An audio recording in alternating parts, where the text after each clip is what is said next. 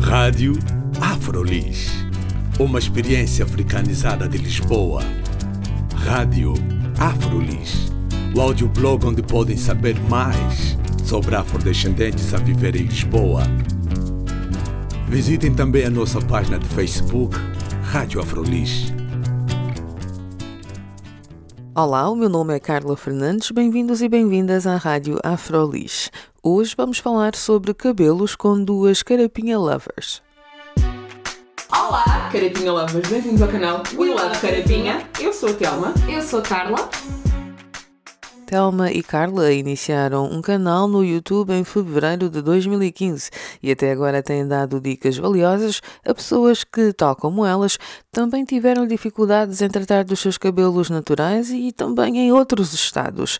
Mas vamos conhecê-las melhor e saber o que têm partilhado e aprendido com o seu vlog We Love Carapinha. E começamos pela Carla. Eu sou uma pessoa comum, vivo em Lisboa e como vlogger do, do canal We Love Carapinha decidi, uh, eu e a Telma decidimos uh, iniciar este projeto porque sentimos que havia falta em Portugal de informação direcionada para residentes em Portugal uh, sobre o, o, cabelo crespo, sobre o nosso tipo de cabelo. E Telma, agora uma apresentação da tua parte. Uh, Telma, We Love Carapinha, uma pessoa comum também, como a Carla, como a Carla disse. Um, e acho que nós também embarcámos nesta, nesta coisa do, do canal, do Love Carapinha, também por sermos curiosas e por gostarmos de ter uh, os assuntos muito bem esclarecidos, de gostarmos de pesquisar, gostarmos de perceber e partilhar a nossa experiência uh, baseada na informação que fomos uh, recolhendo e fomos aplicando ao nosso próprio cabelo. E que experiência é essa do cabelo crespo? A tua? A minha? Foi sobretudo perceber que afinal é versátil, que afinal posso usar o cabelo crespo em qualquer situação, que afinal tenho alternativas, uh, que não fico, não sou diferente de ninguém por ter o meu cabelo no seu estado natural. Uh, acho que foi, foi isso que percebi, em primeiro lugar. No vosso site vocês dão dicas a pessoas que têm o cabelo crespo, cabelo natural, só ou, ou fazem mais uh, um trabalho mais abrangente, Carla? Um, nós sentimos que fazemos um trabalho mais abrangente porque um, o, para já o nosso, o nosso canal é direcionado para pessoas que tenham cabelo crespo, nós, nós sentimos que pessoas mesmo com, com cabelo naturalmente liso, com cabelo encaracolado, com cabelo frisado, qualquer tipo de cabelo, pode tirar um, mais valias de informação. Nós sentimos que a informação nunca, é, uh, nunca ocupa lugar e que só pode beneficiar uh, como, como, nós sentimos que nos beneficiou a nós. Nós, uh, no nosso caso, nós pesquisamos não só sobre cabelo crespo, não só sobre texturas parecidas com a nossa, mas com texturas completamente diferentes, porque nós sentimos que essa informação nos pode ser útil no sentido de adaptarmos a, a possíveis situações que o nosso cabelo possa ter desde o perceber eh, qual é a consistência mais adequada dos produtos, do tipo de óleos que usamos, por exemplo, e o porquê, não só perceber qual é a consistência, mas perceber o porquê, perceber quais são os benefícios de determinados óleos, determinados métodos também. Um, por isso nós sentimos que qualquer pessoa que vá ao nosso canal, independentemente de ter o cabelo naturalmente liso, naturalmente crespo, encaracolado, cacheado, o que for, uh, também pode ter essas mais-valias se, se adaptar uh, ao seu caso específico. São tudo dicas que, à partida, parecem dicas práticas, mas hum, há muitos mitos relacionados com o cabelo crespo. Sim. Telma, podes-me falar um pouco dessa, dessa parte?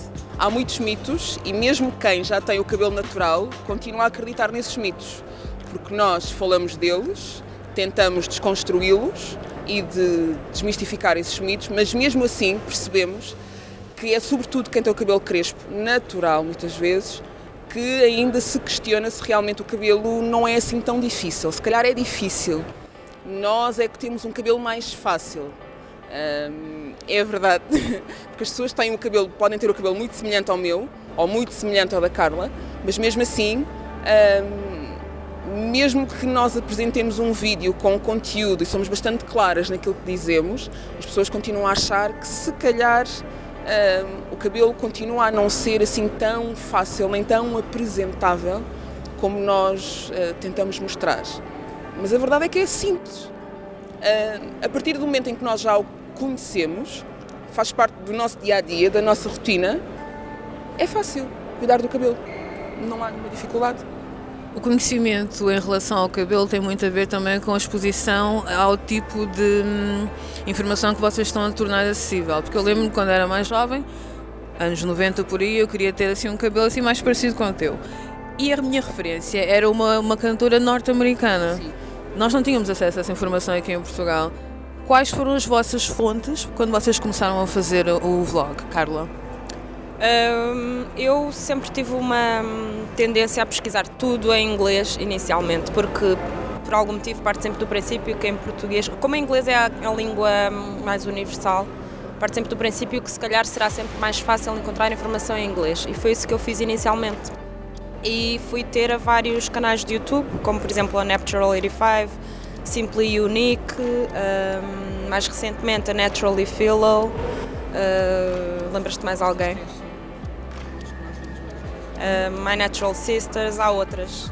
Um, e acabámos por ir ter a vários conteúdos. Eu, eu, inicialmente, eu confesso que o primeiro hum, vídeo que vi, o segundo e o terceiro, pensei, ah, estas pessoas têm sorte, uma vez mais, uh, relacionado com os mitos. Como a Telma também disse, não é? Exato, estas pessoas têm sorte porque o cabelo dela não é bem igual ao meu. Ah, não, o cabelo é diferente. Portanto, estes mitos nós desconstruímos, não é só para os outros, é mesmo para nós próprios. Não foi fácil para nós chegarmos a estas conclusões. Mas felizmente uh, através desse, dessa informação que nós acabamos por ir buscar essas fontes todas e por procurar através de várias fontes, acabamos por, por felizmente chegar a estas conclusões e nós gostamos de partilhar porque sentimos que tornando essa eh, informação e essa experiência acessível a outras pessoas, outras pessoas também podem beneficiar. O cabelo afro, eu chamo cabelo afro, né? Eh, agora temos um termo porque assim, eu acho que quando nós não falamos sobre os temas, acabamos por não ter vocabulário para falar sobre os mesmos, não é? E eu acho interessante uh, começarem a usar o termo crespas, apesar do vosso vlog se chamar We Love Carapinha. Carapinha não é associado a uma coisa positiva. Nós sabemos que não é, mas é importante nós começarmos a utilizar alguns termos, como o, o carapinha, sem ser de uma forma negativa, porque não tem que ser. Uh, eu gosto de olhar para o meu cabelo e para o cabelo da Carla e pensar que é carapinha. Mas de todo tenho uma carga negativa quando eu digo, ou quando nós dizemos no nosso canal, Carapinha Lovers, são, os, são as pessoas que assistem aos nossos, aos nossos vídeos, não é de todo com uma carga negativa e acho que as pessoas também não têm que, que, que pensar nisso. No nosso caso, aliás, sim, no nosso caso, realmente não, não tem nenhuma carga negativa utilizar carapinha, é igual usar carapinha, crespo, cabelo natural, afro, afro-texturizado, é exatamente igual.